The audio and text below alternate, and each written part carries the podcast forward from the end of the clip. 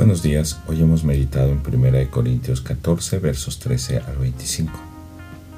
Pablo está llamando la atención a la forma en que esta iglesia está dirigiendo sus cultos.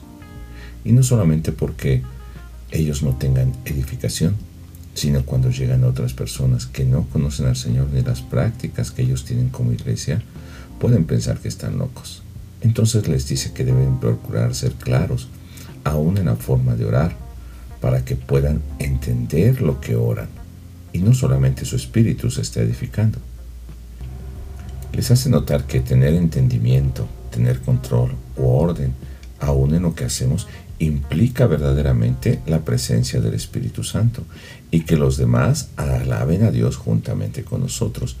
El propósito final es que la gente que está ahí sea fortalecida. Pablo mismo se pone como ejemplo. Aunque él habla varios idiomas, prefiere hablar las menos palabras posibles, pero que sean de edificación y que puedan ser entendidas por toda la iglesia les reclama verdaderamente que, así como había dicho que eran inmaduros, ahora se portan infantiles en estas situaciones.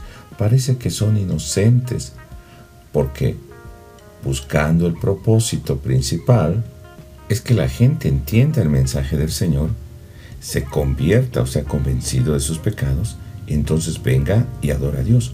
Porque aún la palabra de Dios decía que aunque Dios les hable en lenguas extrañas, o idiomas de extranjeros, ni aún así muchos se van a convertir.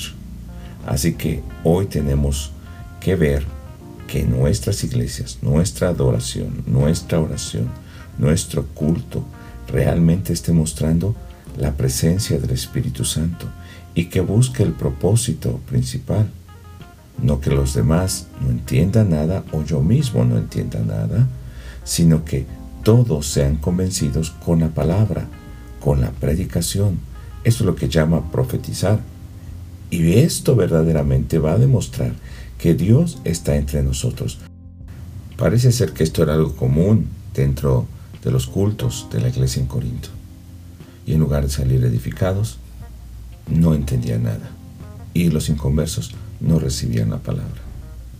Hoy tenemos que pedir al Señor que nos dé su espíritu para poder transmitir, interpretar correctamente la palabra de Dios, sea en lenguas y a nuestro idioma, o mejor aún, que Él nos dé esa capacidad de poder transmitir la palabra ya escrita, la profecía ya escrita, de una manera que todos aquellos que escuchen puedan reconocer a Jesús como su Salvador.